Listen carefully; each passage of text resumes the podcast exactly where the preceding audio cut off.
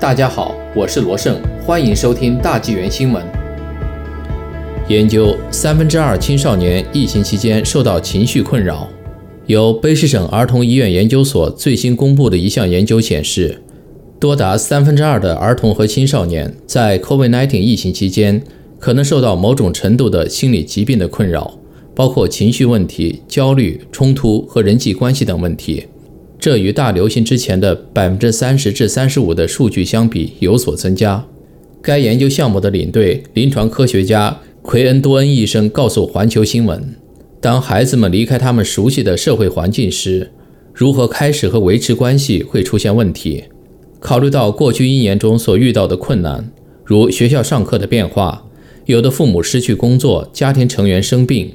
因此有三分之二的孩子感到一些压力，并不奇怪。”这都是轻度的问题，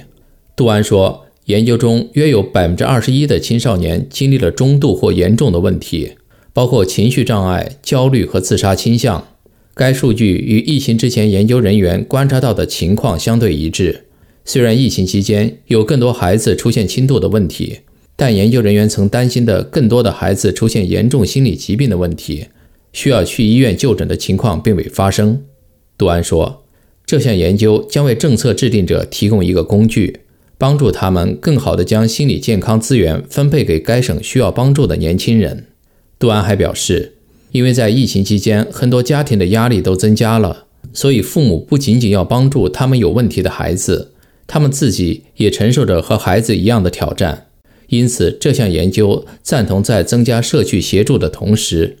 也增加包括家庭心理健康咨询的帮助。该项研究至今已咨询了十至十七岁儿童的三百四十九个卑诗省家庭，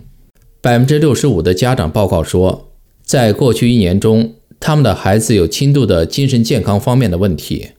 研究人员仍希望能听到更多家庭的声音，尤其是内陆和北方卫生局地区的家庭意见。